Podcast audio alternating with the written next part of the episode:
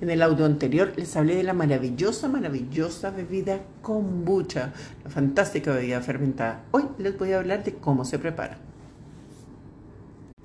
Para hacer la kombucha, lo primero debemos tener el hongo, el scooby. Es un hongo más que un hongo, es una masa en donde hay hongos y bacterias. ¿Cómo la pueden obtener? Paso número uno, la pueden obtener de una muy buena kombucha como kombucha chile. El líquido lo pasan a agua con una taza de agua, no, una taza de té más dos cucharadas de azúcar de caña y ese líquido lo vierten, lo tapan y al cabo de 15 días ya van a tener el hongo. Eso es una opción. La otra opción que es maravillosa es la del grupo de Facebook Kombucha Saludable Chile o Kombu Chile o Kombucha Chile y va a ser completamente gratis la donación de, de este hongo. Entonces, hablemos de cómo vamos a hacer la primera fermentación, porque el té de kombucha tiene dos fermentaciones. Paso número uno, vamos a preparar un té con tres bolsas de té negro o verde para 3 litros de agua filtrada. Esta agua no debe vertirse en un recipiente de cerámica, solamente, o sea, idealmente de vidrio. Nunca usar elementos plásticos, nunca liciar elementos metálicos.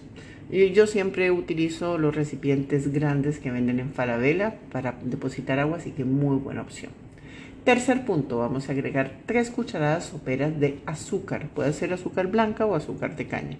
Siempre preferir azúcar de caña. No se utilizan los endulzantes para fermentar. Nunca, nunca, nunca, nunca.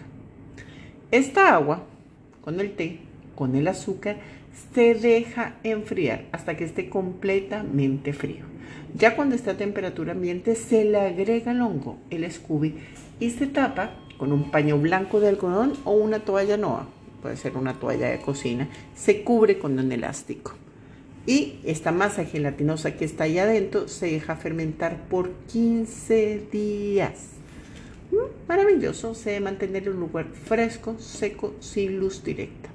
Pasados los cinco días van a notar que esta infusión de té se ha tornado dorada y el hongo va a flotar en él. Entonces ya, pasados los cinco días, ya tenemos kombucha, pero queremos que esta kombucha tenga gas. Ese proceso de fermentación y carbonatación es la segunda fermentación. ¿Cómo se hace? Primero, del contenedor donde está la kombucha, Vamos a sacar el té que está fermentado y se va a pasar a botellas pequeñas de vidrio. Botellas pequeñas, pequeñas, pequeñas. Y se llena dejando 3 centímetros arriba de donde se va a destapar. A estas botellas pequeñas se les puede agregar menta, albahaca, lavanda, fruta, lo que ustedes quieran para darle un sabor especial y lo que ustedes le agreguen va a transferir sus bondades terapéuticas. Por ejemplo, si es manzanilla, va a ser más desinflamatorio. Si es jengibre, va a ser más desinflamatorio. Después se cierra de forma hermética y se deja a medio ambiente por tres días, hasta 10 días. Pasado este tiempo, hay que guardar en el refrigerador y ya tenemos una bebida carbonatada. ¿Se dieron cuenta lo fácil? Mmm, maravilloso. Así que ahora todos a preparar kombucha.